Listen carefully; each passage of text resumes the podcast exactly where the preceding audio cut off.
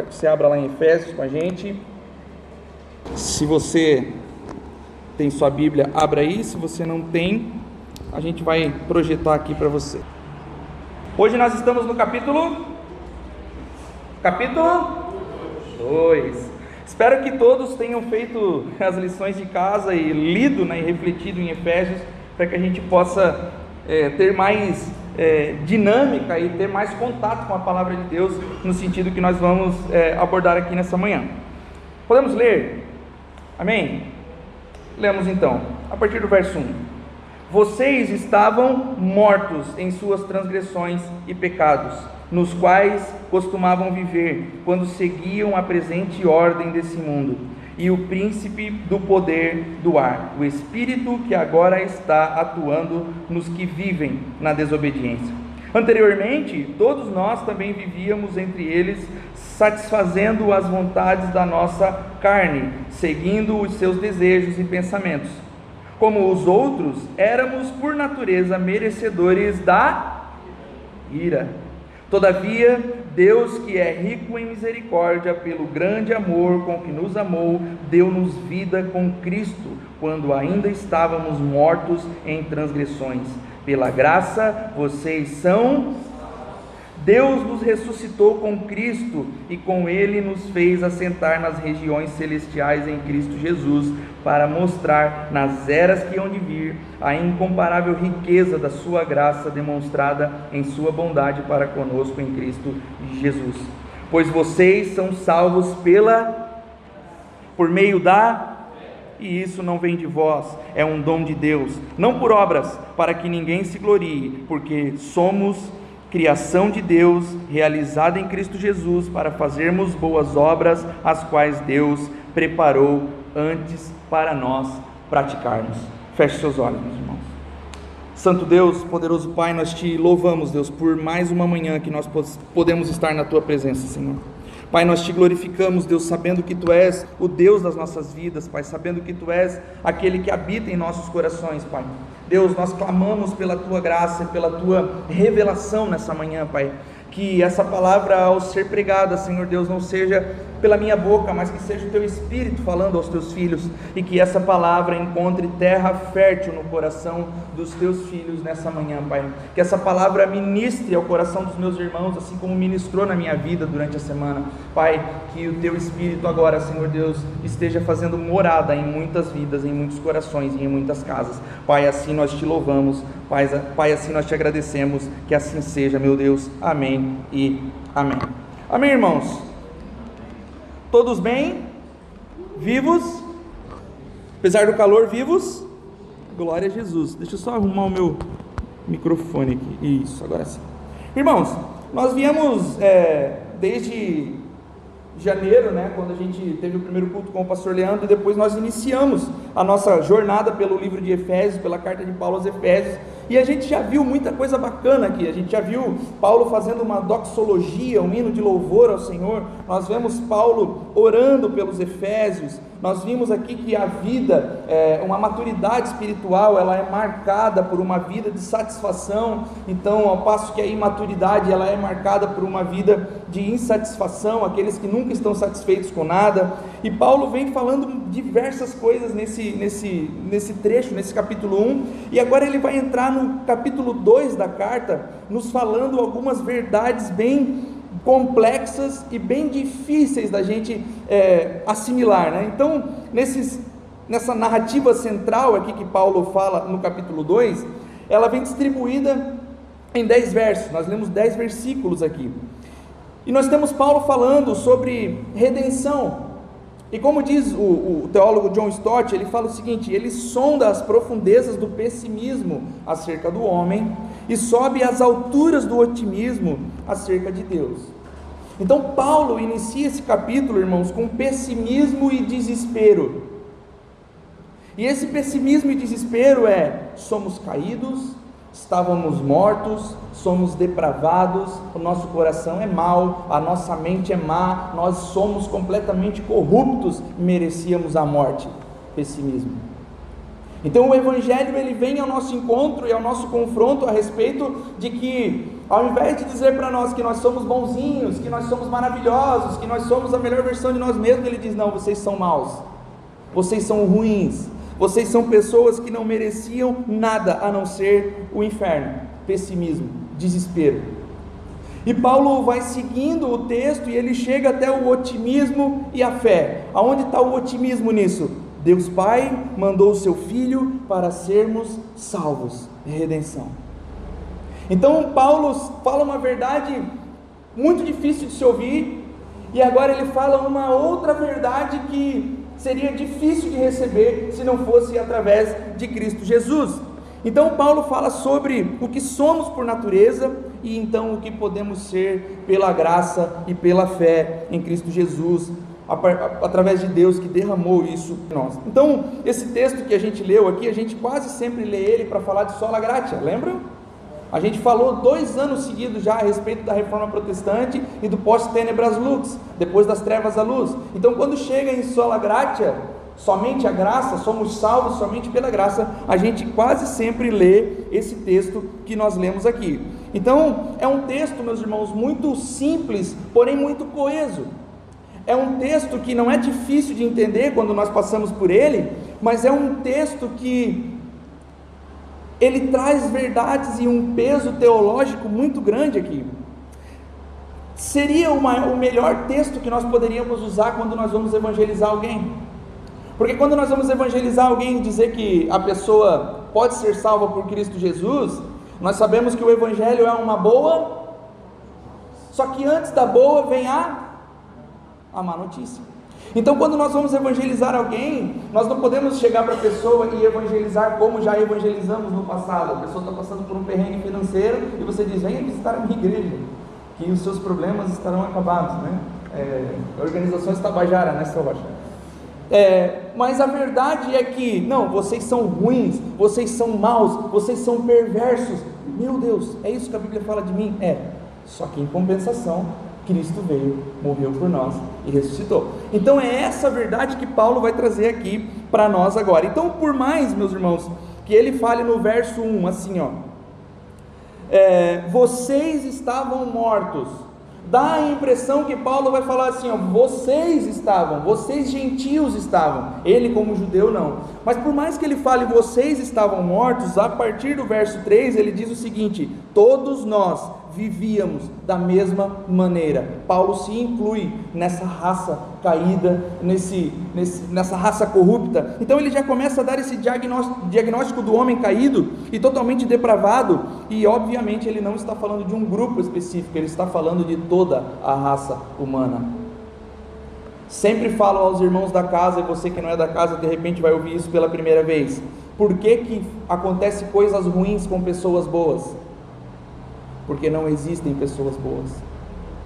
Por que, que coisas ruins acontecem, pastor, lá na África? Porque lá também tem cidadãos de bem. Não, não existem cidadãos de bem. Nós somos maus, perversos, corruptos. Porque ainda que nós não matemos alguém, o nosso desejo às vezes é.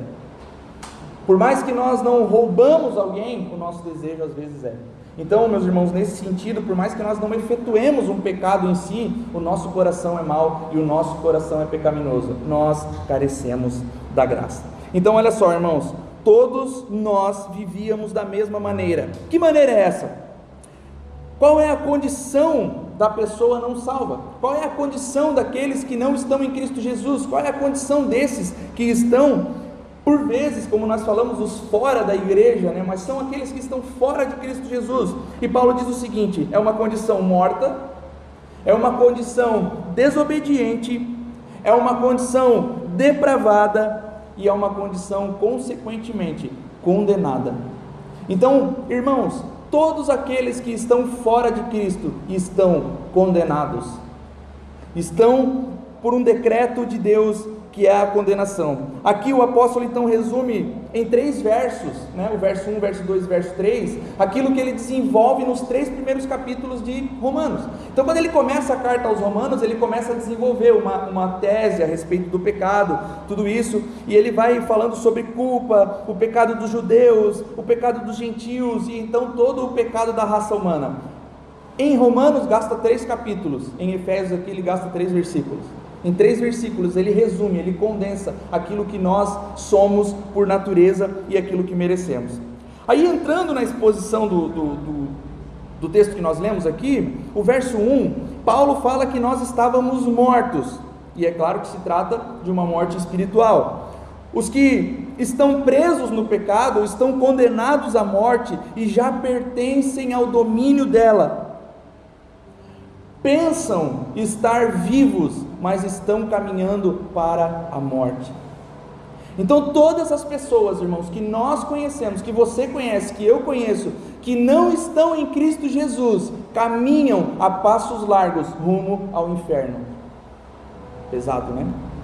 Mas é a mais pura verdade, é o que o Evangelho fala para nós. Pessoas que nós conhecemos, que às vezes pensamos, bom marido, bom pai, bom funcionário, bom tudo, que não está em Cristo caminha a passos largos rumo ao inferno. Todos pecaram, todos estão destituídos da glória de Deus. Nós vimos na semana passada que o Senhor nos deu uma amostra pública de seu poder quando?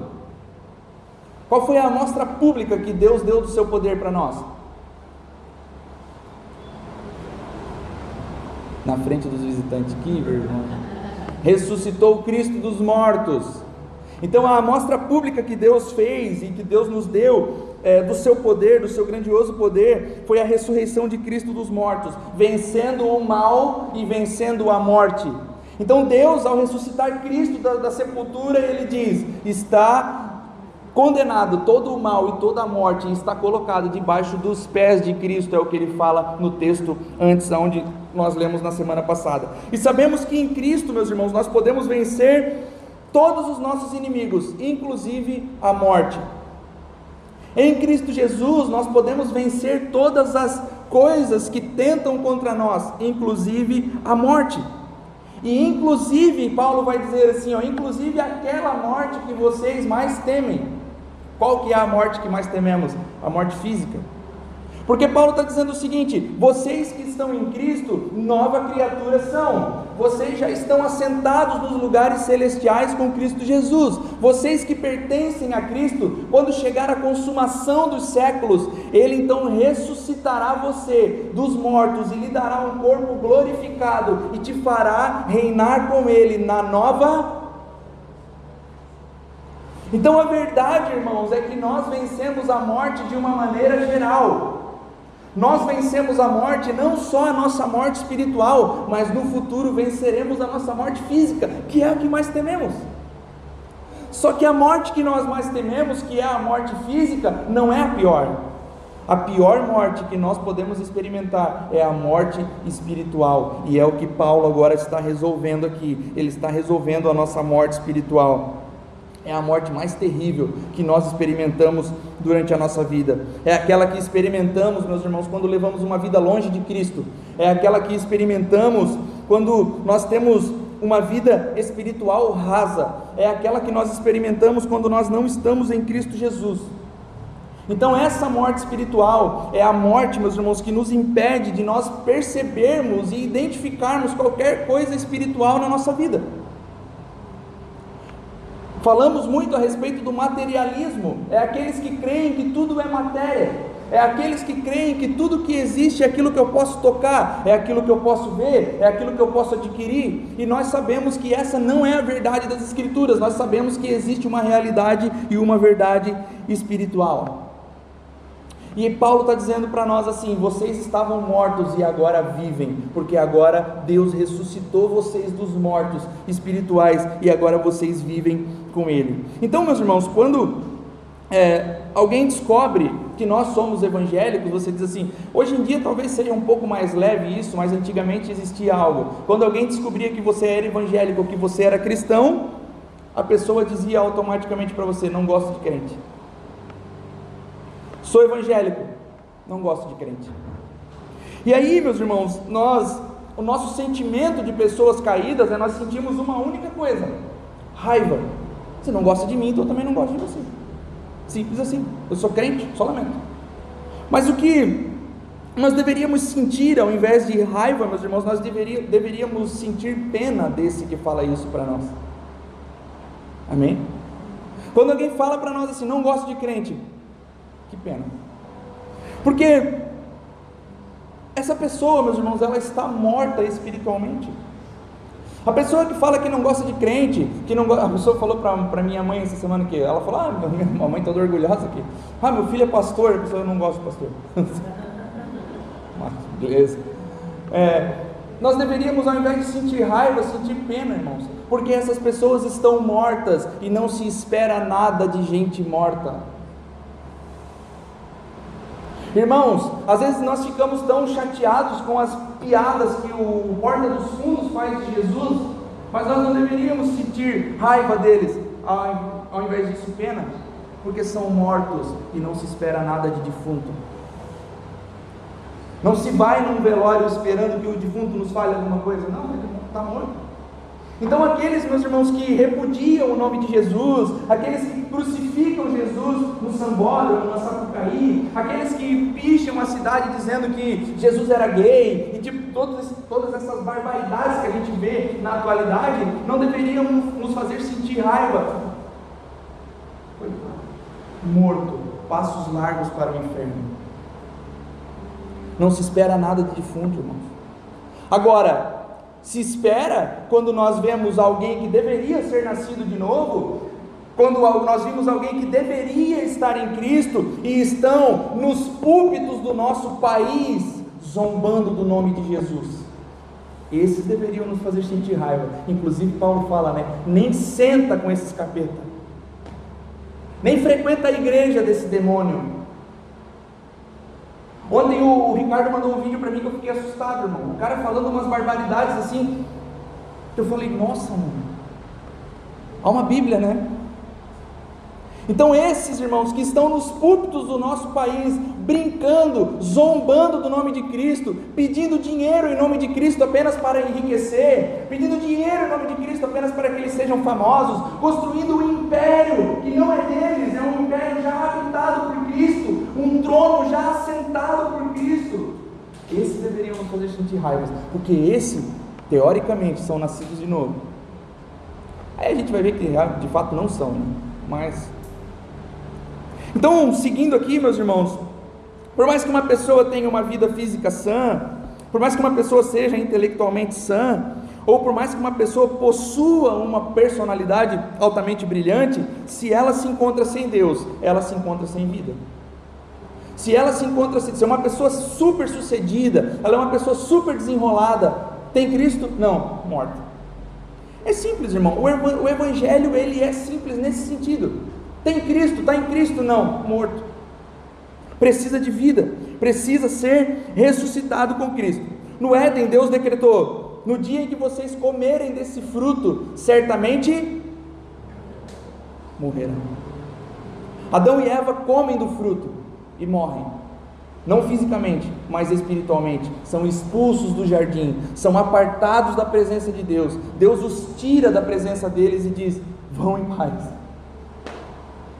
Então agora essas pessoas, esse casal está morto espiritualmente. Eles vão morrer fisicamente depois, mas já estão mortos, apartados. Então olha só, irmãos, se o pecado e a desobediência nos paga com morte, porque Paulo vai dizer, o salário do pecado é a O salário do pecado é a então, se a desobediência nos paga com morte, o que, que há por trás do pecado que nos faz pecar e nos faz morrer. Paulo então lista algumas coisas aqui que estimulam o homem a desobedecer a Deus e pecar contra ele: o mundo, a carne e o diabo.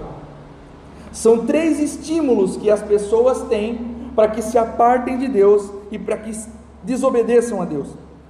Se nós perguntarmos, irmãos, para a maioria dos crentes da nossa nação hoje, se nós perguntarmos até para alguns aqui do nosso meio, se as pessoas, você tem certeza que você é salvo? Talvez você vai dizer sim. Os evangélicos vão dizer sim, somos salvos. E vão até saber que foi Jesus que o salvou. Quem? Você é salvo? Sou. E quem te salvou? Eu, Jesus. Então as pessoas elas sabem responder isso. Mas se nós perguntarmos do que vocês foram salvos, aí o papo fica um pouco mais grosso. Porque as pessoas elas não têm certeza muito bem do que elas foram salvas. Elas não sabem muito bem Somos salvos por Jesus, Somos salvos, mas do que exatamente? Não, não sei, não sabemos. E isso complica um pouco, né, meus irmãos, porque a maioria não sabe o, por, o, o, o do, do que foi salvo e muito menos que foi salvo. Então, fomos salvos dessas coisas que nos influenciavam a desobedecer a Deus e, consequentemente, salvos da ira de Deus. O Senhor Jesus bebeu algo por nós, o cálice da ira. Então, irmãos, nós que, nós, nós que desobedecíamos o Senhor, nós éramos alvo de algumas coisas. O Senhor então nos livra desse alvo de alguma coisa. E Ele então nos livra da ira de Deus também, porque o pecado em si não é o, o, o, problema real da parada, o problema real é a ira de Deus que Ele derrama sobre o pecador. Então, quando nós somos salvos, nós somos salvos sim do mundo, sim da carne, sim do diabo, mas nós somos salvos de algo mais terrível, a ira de Deus, que o Senhor Jesus bebeu por nós. Pai, se possível, passa de mim esse cálice, contudo seja feita a tua vontade. Não foi possível. Cristo bebeu, sorveu até a última gota a ira de Deus por nós. Então, listando agora, meus irmãos, essas coisas que, que Paulo fala: mundo, diabo, carne, é, eu quero discorrer um pouco sobre isso com vocês. Mundo. Quando Paulo fala sobre o mundo, que nós somos libertos do mundo, ele não está falando que nós somos libertos desse mundo aí fora. Ele está dizendo: vocês foram salvos desse século, dessa era, das coisas que acontecem nessa era. Nos influencia a nos conformar com as coisas que acontecem aí fora. Olha só, irmãos, existem algumas coisas que há tempos atrás eram tabu. Não se falava sobre isso. Depois, essas coisas elas não eram mais tabus, se falava livremente sobre isso. E agora essas coisas que se falava livremente, que eram tabus, não são mais tabus, agora são normais. Exemplo: homossexualidade. Era um tabu há anos atrás. Depois tornou-se não tabu.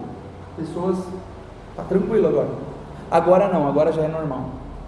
Toda série que você vai ver no Netflix, irmão, vai ter uma cena de sexo homossexual. E o problema dessa normatização da nossa era, que o diabo vai normatizando os nossos dias, é que essas coisas vão infiltrando na igreja. Então agora, irmãos, nós já temos no Brasil, inclusive na nossa região, igrejas só para homossexuais. Precisamos amá-los? São aceitos na nossa igreja? Assim como a nossa igreja aceita eu e você, né?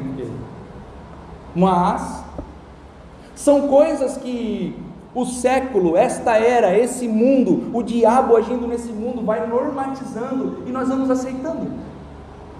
Então olha só, irmãos, aquilo que há tempos atrás nós olhávamos por Império Romano e os caras tinham lá duas, três, quatro mulheres, mulheres faziam bacanais, esse tipo de coisa toda, a gente olhava e falava, caramba, agora não agora já está normalzinho.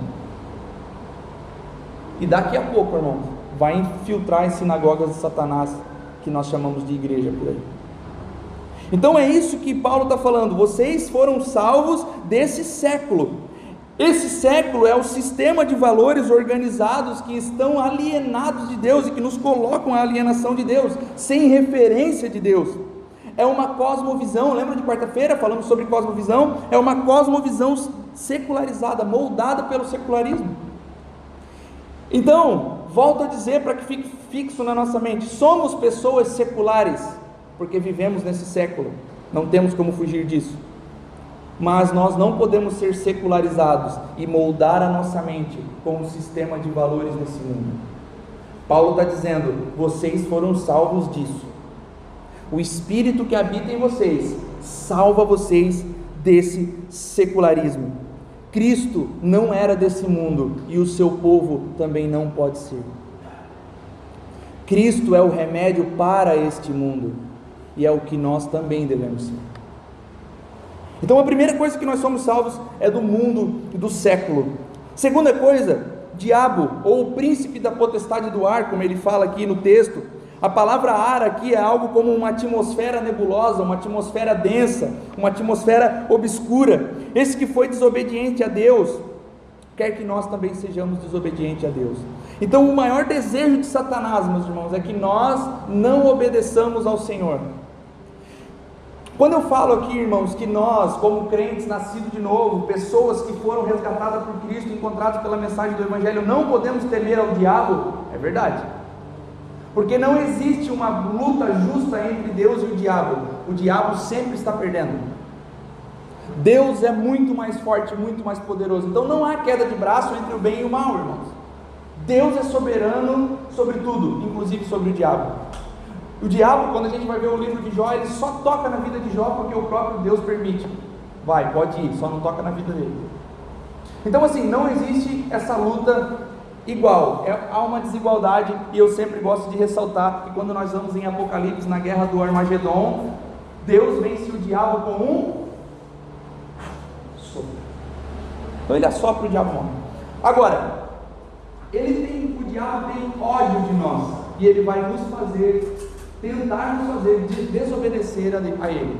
Então, aquilo que nós vimos acontecendo no mundo aí fora, meus irmãos, aquilo que nós vemos as pessoas praticando aí fora, todo tipo de mal, todo tipo de, de, de, de barbaridades que a gente vê, são por influência de Satanás, porque o que ele deseja é que nós estejamos cada dia mais distanciados daquilo, daquilo que Deus tem para nós. Vocês viram que soltaram a Suzane Richthofen? Vou dizer mais, ela tem um, agora um perfil no Instagram chamado Sua Entrelinhas, onde ela vende artesanato. E as pessoas estão lá pedindo para ela, manda um chinelo feito por você autografado. Mano, sério, dá vontade, é porque não dá para ver lá o perfil, mas dá vontade de, né? Que isso? Percebe, irmãos, que além de nós estarmos depravados, caídos, mortos, estarmos entregues ao pecado, Satanás usa isso para que nós praticamos o mal e estejamos cada dia mais distanciados de Deus. Então, aqueles que são novas criaturas, nascidos de novo, estão em Cristo Jesus, têm o poder do Espírito Santo habitando neles. Só que o diabo vai o tempo todo soprar na nossa orelha, tentando nos fazer cair, tentando nos fazer desobedecer a Deus porque ele também desobedeceu, ele quer que nós desobedecemos a ele. O terceiro inimigo que Paulo lista aqui é a carne, é a terceira influência que nos mantém em escravidão. E de novo, irmãos, quando Paulo fala de carne, ele não está falando literalmente de matéria, disso que nós podemos tocar, né, da pele, da nossa carne, ele não está falando disso.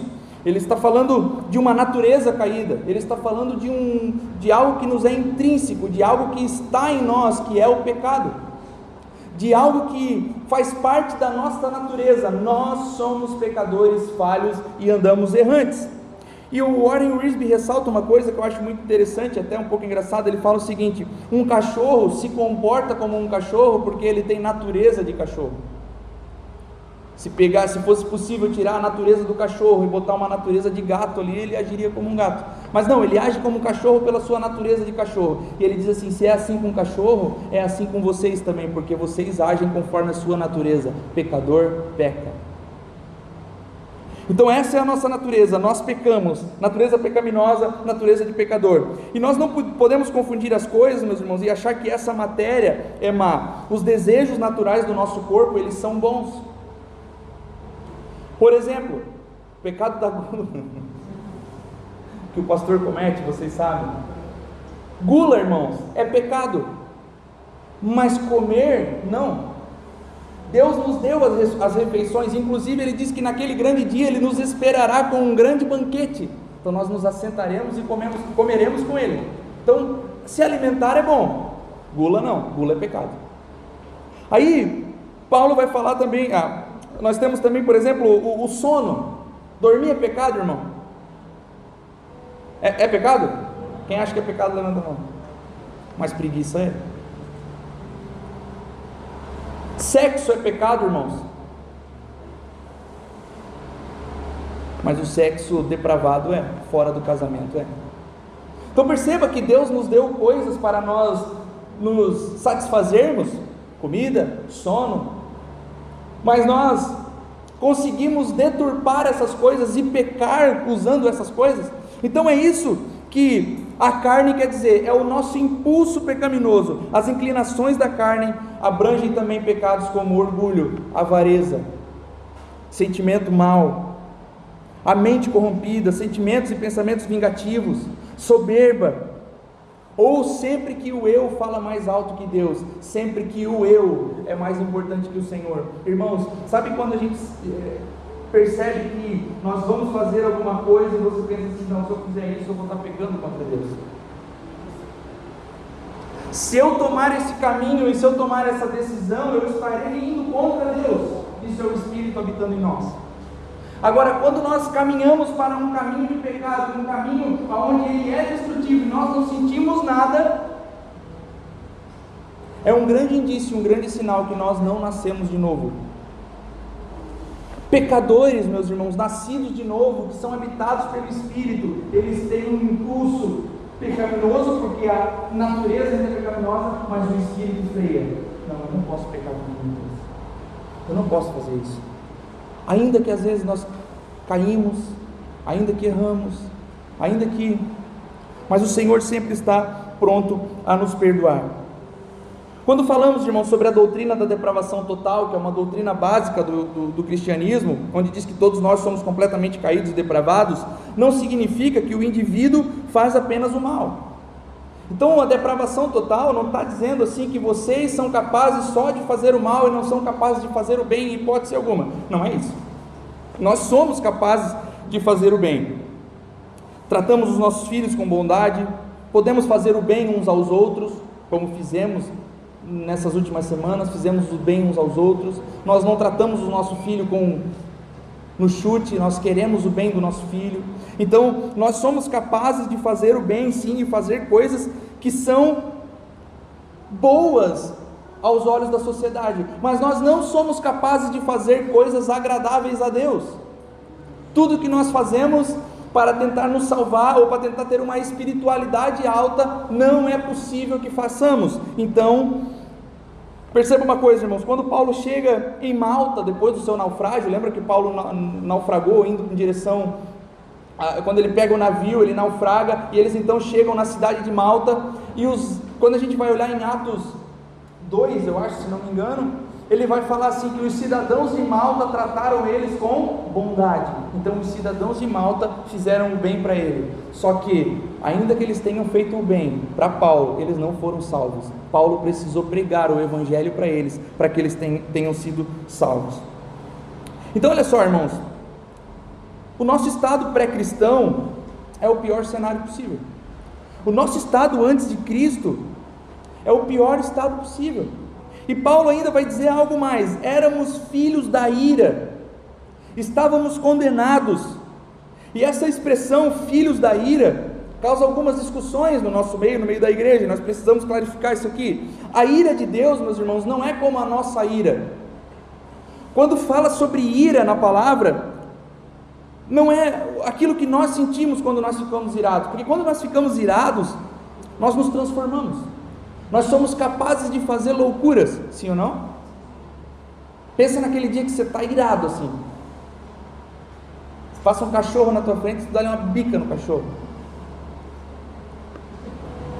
Só que o sentimento de ira de Deus, ele não é esse. Porque Deus não perde as estribeiras, irmãos. Deus não acorda de mau humor. Não fala comigo. Hoje eu estou cabreiro. Nós não seguimos esse Deus, Deus não é irado nesse sentido. Quando fala da ira de Deus, meus irmãos, ela nem mesmo é encharcada de vingança. Ao passo que você cometeu um pecado e Deus fala assim: agora hoje eu acordei, hoje eu vou me vingar do. E Deus vai lá e. Não, Deus não é dessa forma, meus irmãos, Deus não age dessa forma. Mas a ira de Deus, ela é uma reação de Deus diante de um fator que é intrínseco ao ser humano, o mal. Deus odeia uma coisa, irmãos: o mal. Deus odeia o pecado. Stott diz que o termo filhos nos lembra que são pessoas de todas as idades. Não importa se você é crente, meu irmão, seu filho não é. Não importa se você criou seu filho na igreja, mas se você não pregou o evangelho para ele, ele não é crente. Obrigado, mano. Falamos isso várias vezes aqui já, né? Você precisa, irmão, pregar o Evangelho para o teu filho, criar ele no caminho do Evangelho, porque ele não é crente, ele é um depravadinho, Adãozinho e está condenadinho. Aí Pastor, irmãos, todos pecaram e destituídos estão da glória de Deus. Todos viviam da mesma forma, não é o que Paulo fala? Então, irmãos, por que, que o nosso trabalho, o seu trabalho, como papai, como mamãe, ele é árduo? Porque não é só criar um filho para que ele tenha uma boa, um bom ensino, uma boa faculdade, para que ele seja um médico um dia, ufa, meu filho virou um médico. Mas tem Cristo? Não. Aí nem a medicina, né, irmão? Então o nosso trabalho árduo é pregar o Evangelho àqueles que não conhecem o Evangelho. Então, meus irmãos, nós estamos destinados a sofrer o castigo de Deus. A gravidade da condição humana precisa ser reconhecida por nós para que uma verdade seja exalada. Então, olha só, quando nós não sabemos o que precisamos, irmãos, nós não damos valor para aquilo que ganhamos. Se você não é crente e você frequenta um lugar onde a pessoa diz assim: vocês são bons, vamos lá, uhul, você vai ter esse o ano extraordinário da sua vida, você vai ter o melhor ano que você pode ter, você, fala outra aí, outra palavra para Deus tem o melhor para você, é o ano da construção, é como o pastor Leandro fala, né, os anos, os irmãos destrói, constrói, destrói, constrói, né? o ano da construção, o ano da capa de Elias, o ano do martelo de Elias, a gente está lá, né, triunfante, mas ninguém fala para você assim ali em cima do púlpito, você é ruim, mal. E também ninguém gosta muito de escutar isso, né? Se alguém fala, a gente já vai fechar os ouvidos aqui. Porque... Mas o Evangelho fala isso, irmãos. E quando nós reconhecemos a nossa podridão, a nossa corrupção, e nós entendemos que nós somos mortos e nós não merecemos nada a não ser o inferno, quando Paulo fala de graça, nós recebemos como um presente. Graças a Deus, porque eu ia perecer mas o Senhor Jesus me salvou. Então, meus irmãos, não existe nenhum remédio para a criação que não seja o próprio Cristo. Não há remédio para o mundo, irmãos, que não seja o próprio Jesus. Tudo aquilo que nós possamos tentar fazer para construirmos um mundo melhor, irmãos, não é possível. Tudo aquilo que nós tentamos fazer, votar no melhor presidente, votar no melhor prefeito, é, vamos é, investir na, educa na, educação, porque esse governante agora vai investir na educação. A gente vê que não é verdade, né, Magno? Porque os caras estão fazendo uma. Os caras nem vão para aula, fazem uma prova e, e passa, né? Está pior do que na nossa época. Mas tudo que a gente faz, tenta fazer para investir na educação, para tornar o mundo um lugar melhor, não funciona. Só há um remédio Cristo. Então, para a humanidade caída, para o mundo depravado, para um mundo que vai perecendo, só tem um remédio, que é o próprio Cristo. Todo o resto são remédios superficiais. Sabe o que, que são, irmãos? Band-aid. Vamos investir na educação? Band-aid. Só que o problema do band-aid é que ele cobre uma ferida pequenininha, só que a ferida ela vai aumentando. Essa ferida ela está aumentando, ela está aumentando e ela está aumentando. E a nossa sociedade está cada vez mais depravada. E nós estamos com medo porque os nossos filhos são confrontados pelos valores desse mundo o tempo todo. E nós estamos com medo porque nós não queremos mais mandar os nossos filhos para a escola, porque nós não sabemos o que vamos ensinar para eles. Nós estamos com medo, irmãos, porque agora nós não sabemos mais se vai ter o banheiro feminino, o masculino e o. Nós estamos com medo, meus irmãos, porque nós não temos mais forças para lutar contra essas coisas. Não há mais o que se possa fazer. Nós podemos espernear, irmão. O mundo vai piorar. Mas tem um remédio. Isso. E essa deveria ser a nossa esperança. Cristo é o remédio para o mundo. E se Cristo é o remédio para o mundo, Deus nos confiou uma coisa: a mensagem do Evangelho, a mensagem das boas novas, Deus nos deu para ser pregado e Ele deseja que nós contemos a todos: ei, já conhece a Cristo? Tu é ruim, tu vai morrer, tu está condenado, mas Cristo veio por você. Ei, você conhece o Evangelho, irmão? Então, essa é a, a vocação da igreja, é aquilo que nós deveríamos fazer, meus irmãos, com todas as nossas forças. Eu sou até chato, né? Porque, assim, irmãos, a gente vai ver algumas coisas que a igreja brasileira ela está praticando e dá um pouco de raiva, né? Porque todos os recursos da igreja, essa semana eu postei lá uma caixinha de pergunta, a primeira pergunta que veio é como faz para a gente não cair na tentação de ser mega, né? Pô, o problema não está em ser mega, o problema está no nosso coração. Né? Ninguém quer ser mega para pregar o evangelho, não, vamos fazer uma igreja grande, porque daí mais evangelho você pegar. Não, não, a gente só quer poder, fama e ser mais conhecido. Por quê, irmãos? Porque o nosso coração é mau. Então, o que nós deveríamos fazer é pregar o Evangelho a toda criatura, independente se mega ou não mega, independente se eu consigo pregar só para uma pessoa a minha vida inteira. Pastor, passei a minha vida inteira trabalhando com fulano de tal, pregando para ele. É de Cristo hoje? Não, o problema é dele. Ouviu a mensagem? É de Cristo? É, glória a Deus. Mais um. Então nós temos essa mensagem e precisamos carregar essa mensagem. Verso 2, verso 4 agora, vou, vai, vai dar certo, eu vou conseguir terminar hoje esse texto, irmão. Se não der, a gente vai para semana que vem. Verso 4, Paulo começa então com um todavia. Estávamos mortos e mortos não éramos capazes de fazer absolutamente nada, mas Deus nos deu vida, então somos vivos agora. O que Deus, o, o Deus que nos amou, e o Deus que é rico em misericórdia nos ressuscitou da nossa morte espiritual. Sabemos que Deus é amor. Deus, irmãos, ele não sente amor. Deus ele não tem amor. Deus é amor, Ele é o próprio amor, e Deus é por natureza algumas coisas, como por exemplo, santo. Deus é por natureza santo, e a sua santidade dirigida ao homem torna-se em justiça, porque Ele é santo, Ele precisa agir com justiça contra pecadores. Por ser santo, Ele age com essa justa justiça. Deus também é o próprio amor. E quando esse amor ele é relacionado a pecadores, meus, meus irmãos, esse amor se transforma em misericórdia. Por que precisávamos da cruz? Porque Deus precisava e não podia romper com os seus atributos: justiça, amor. Porque se ele pegasse e perdoasse toda a raça humana, tudo bem, está todo mundo perdoado, ele não seria justo. Mas se ele pegasse e condenasse todo mundo para o inferno também, não seria amor. O que, que ele faz? Cruz, um ato de amor e misericórdia, um ato de justiça e pagamento de dívida.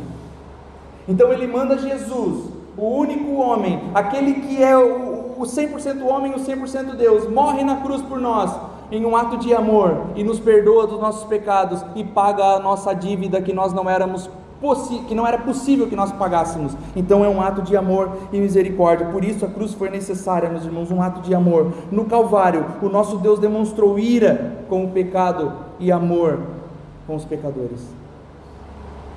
Então essa é a verdade do Calvário, meus irmãos. Alguns comentaristas, como o próprio John Stott, relata que uma cirurgia bem-sucedida não ressalta nenhuma habilidade do paciente. Quando uma cirurgia acontece, a cirurgia é bem sucedida, nós não falamos para o paciente, ó, oh, parabéns, você foi bem, né? A gente fala para o cirurgião, maneiro, obrigado, foi bem. Então o pecado, meus irmãos, é como uma cirurgia que Deus faz, e não há habilidade a ser exaltada naquele que foi exposto à cirurgia, nós. A habilidade que deve ser ressaltada é a habilidade do cirurgião, Cristo. Então nós estávamos completamente caídos. Cristo morreu, nos deu vida e agora a habilidade dele é ressaltada. A habilidade do advogado é ressaltada quando um condenado é perdoado. Então essa é a verdade sobre Cristo. Os versos 5 a 7, Deus nos ressuscitou com Cristo pelo poder do Espírito e por meio da palavra.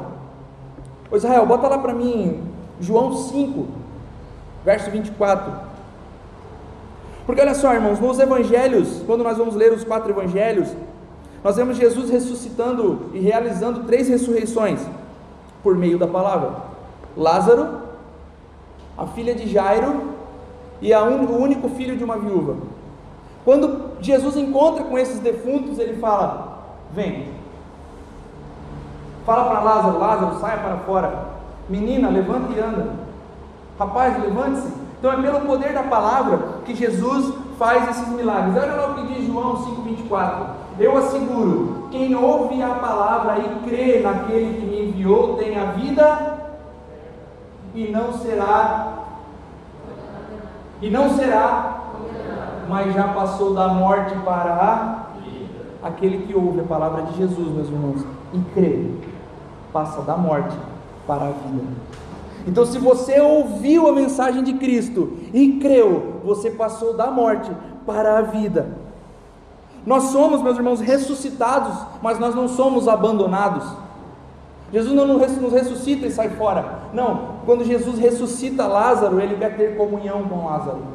Então, quando Ele ressuscita nós que estávamos mortos espiritualmente, Ele quer ter comunhão conosco. Ele não quer nos ressuscitar e nos largar, Ele quer nos ressuscitar e ter essa comunhão conosco. Cristo, meus irmãos, precisa e quer compartilhar da Sua comunhão conosco, e por isso nós estamos assentados com Ele nos tronos celestiais, que é o que Paulo fala para nós.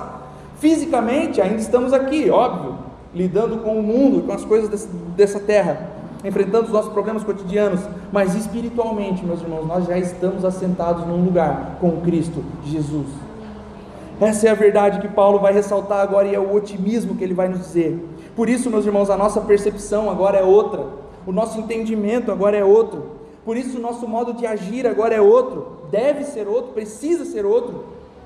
Por isso, meus irmãos, nós conseguimos agora discernir muitas coisas, por isso agora nós conseguimos e podemos julgar o que deve fazer parte da nossa vida e o que não deve fazer parte da nossa vida, aquilo que nós podemos e devemos fazer e aquilo que nós não podemos e não devemos fazer. Nós somos espiritualmente vivos e devemos agir como vivos, tomar escolhas como vivos. O que Paulo diz, meus irmãos, é que um, morto dentro de um caixão, ele não tem o que fazer, alguém vai pegar ele, vai carregar e vai levar ele para algum lugar. Vivo não. Vivo já, já não deixa nem botar a gente do caixão, não sai fora. Então essa é a decisão que nós devemos tomar como vivos. Nós precisamos ter a nossa vontade agora acesa e decidir fazer a vontade do próprio Deus. Aí no verso 7, meus irmãos, ele responde o porquê nós fomos salvos. Do que fomos salvos? Todas essas coisas, da morte, do diabo, da carne, da própria ira de Deus. Mas agora ele fala por que fomos salvos, não apenas para nos salvar do inferno, não apenas para a gente não ir para o inferno, ainda que isso seja maravilhoso, mas o propósito é que a igreja glorifique a Deus por toda a eternidade. Qual que é o propósito da salvação, meus irmãos? A glória do nosso Deus. Cristo quer que nós, a igreja, os nascidos de novo, a nova cidade, glorifiquem a Ele por toda a eternidade e Deus nos guardará para sempre, para esse propósito eterno. Então é isso que Deus pretende agora. E daqui para frente, meus irmãos, Paulo vai falar sobre então a graça de Deus.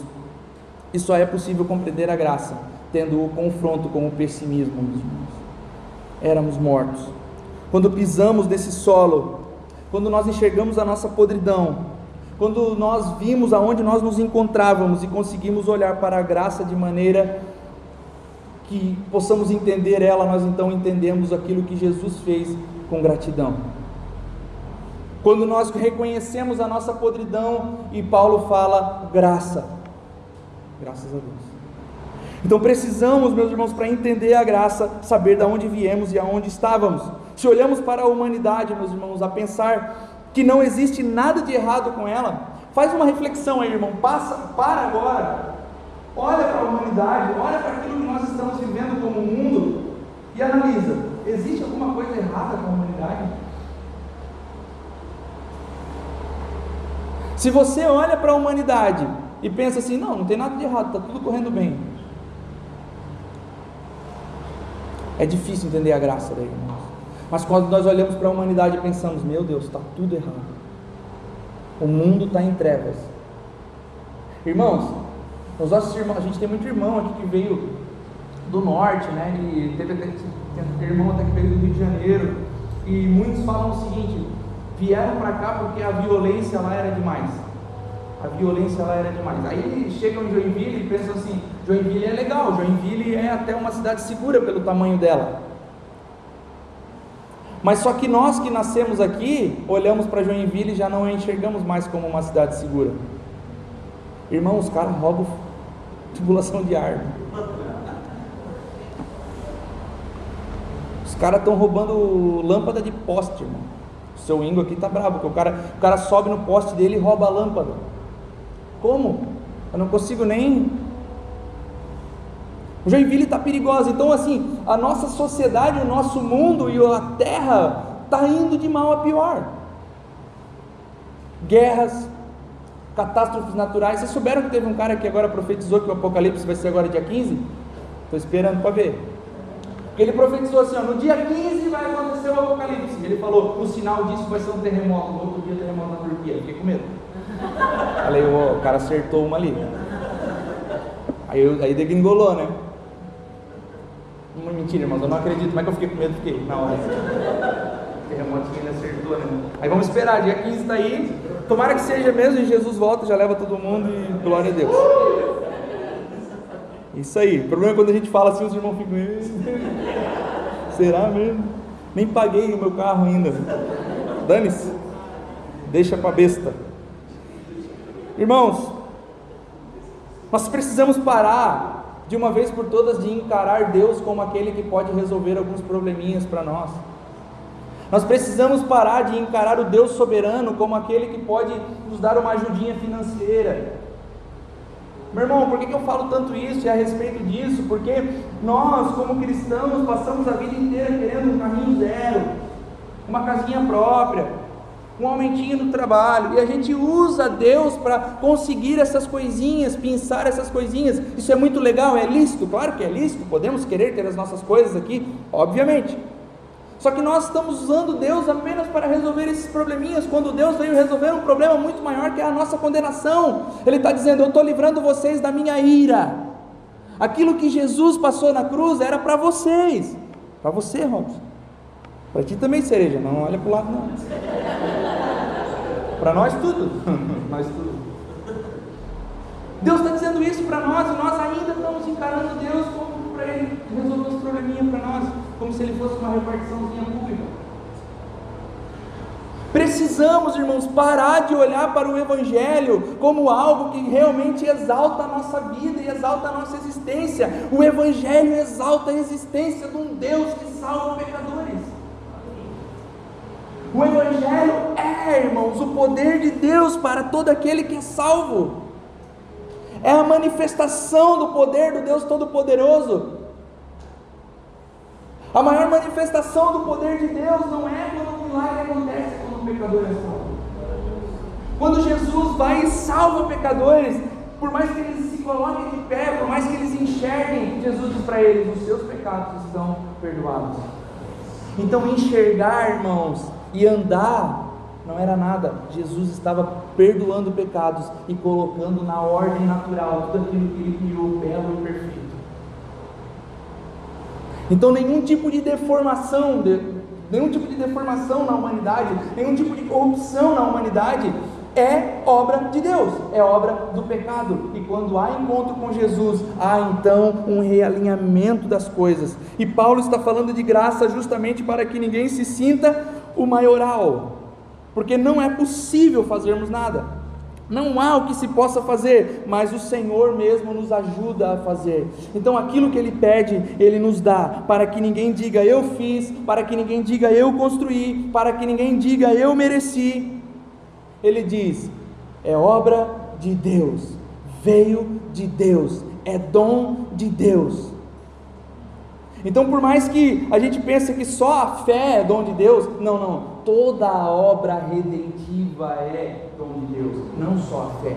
Tudo é obra de Deus, tudo começa nele e tudo termina nele, tudo tem um propósito em Deus. Então a conversão, apesar de ser um evento importante, não é tudo.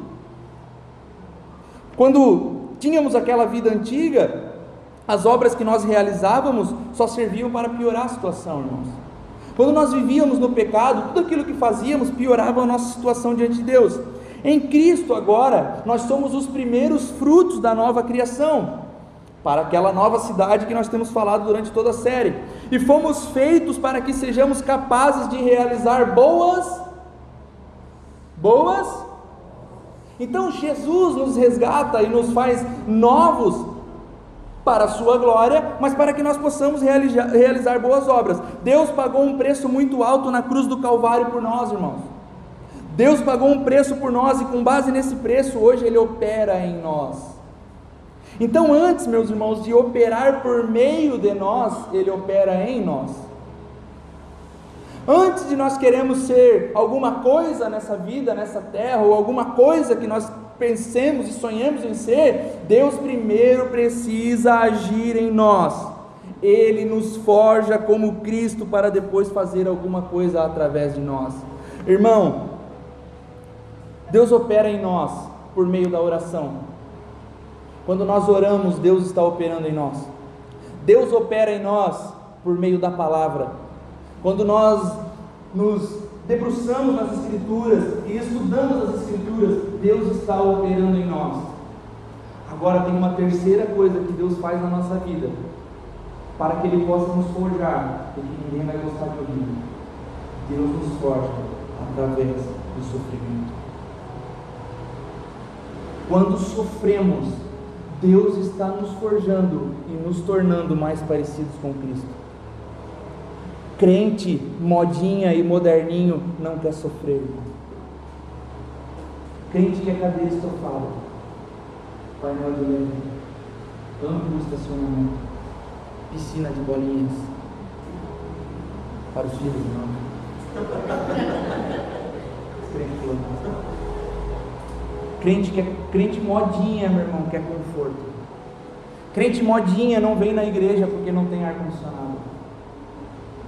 Mas Paulo está dizendo uma coisa, tem, são três coisas que Deus usa para nos forjar: oração, Bíblia e sofrimento. Se não fosse assim, irmãos, Paulo não teria morrido decapitado. Paulo teria morrido dentro da sua mansão em Roma.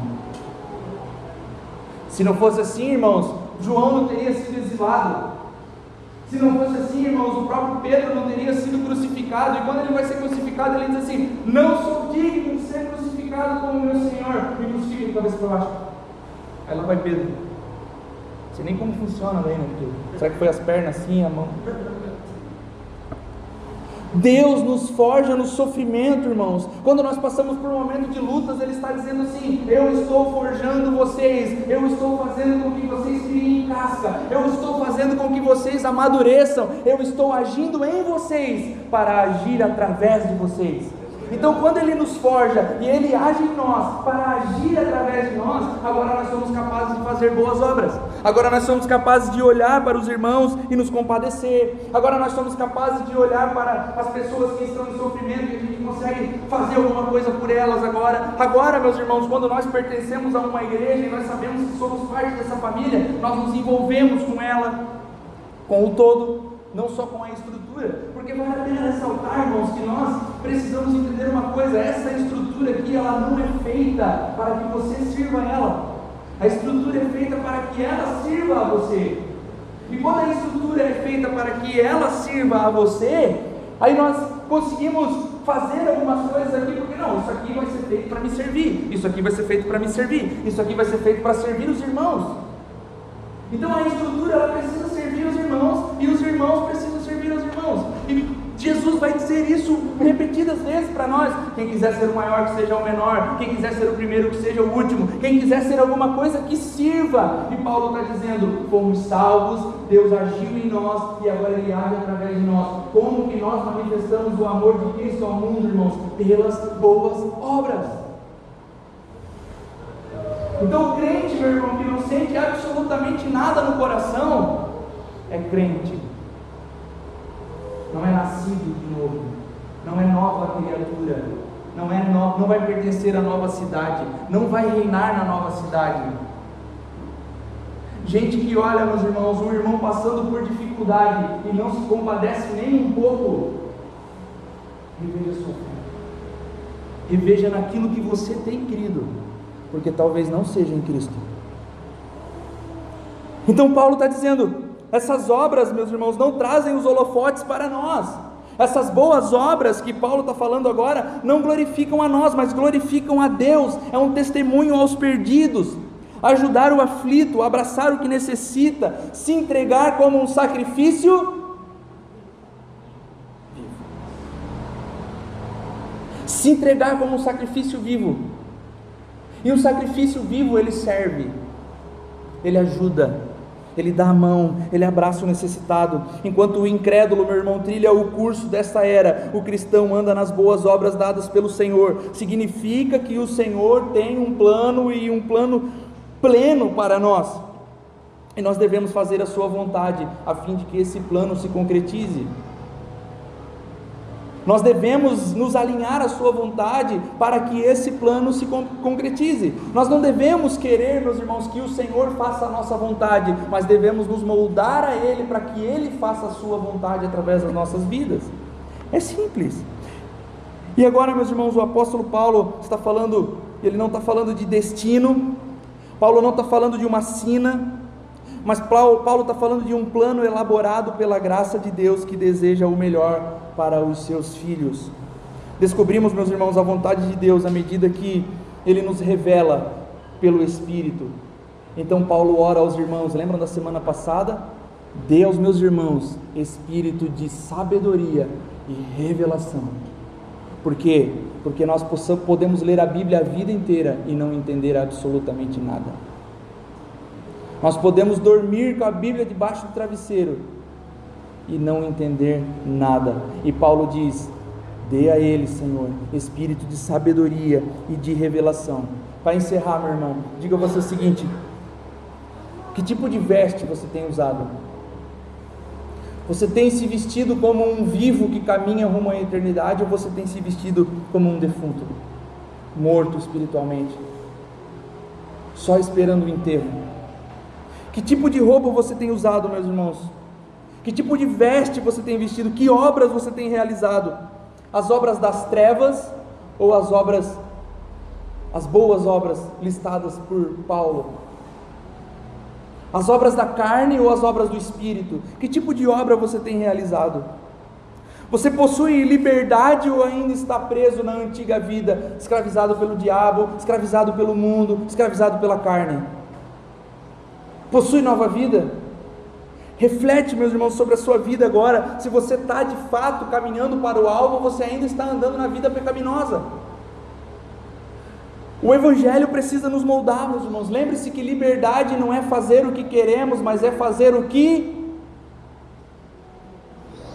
que devemos.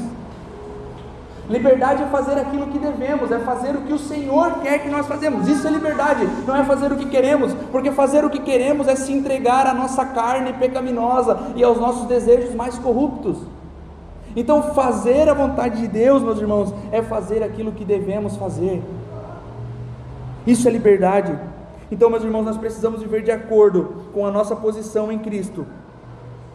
Caso alguém que está aqui no nosso meio hoje nunca tenha tido de fato um encontro com Cristo, nunca tenha sentido esse novo nascimento, hoje é dia, irmão.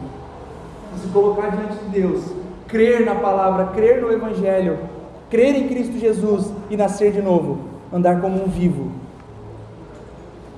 Caso você tenha de fato nascido de novo, mas não tenha até hoje entendido isso, que você entenda nessa manhã: espírito de sabedoria, espírito de revelação nós pertencemos a Deus. Fomos da depravação para a ressurreição. Fomos de uma vida de morte para uma vida plena e abundante. Aonde, aonde abundou o pecado, superabundou a graça. Aqueles que estavam mortos agora vivem. Aqueles que creem em mim, ainda que estejam mortos, viverão. Essa é a realidade do Evangelho. Essa é a verdade que nós precisamos internalizar e precisamos isso com nós. O nome de Jesus, meus irmãos. Coloque de pé. Quero que você ore comigo agora.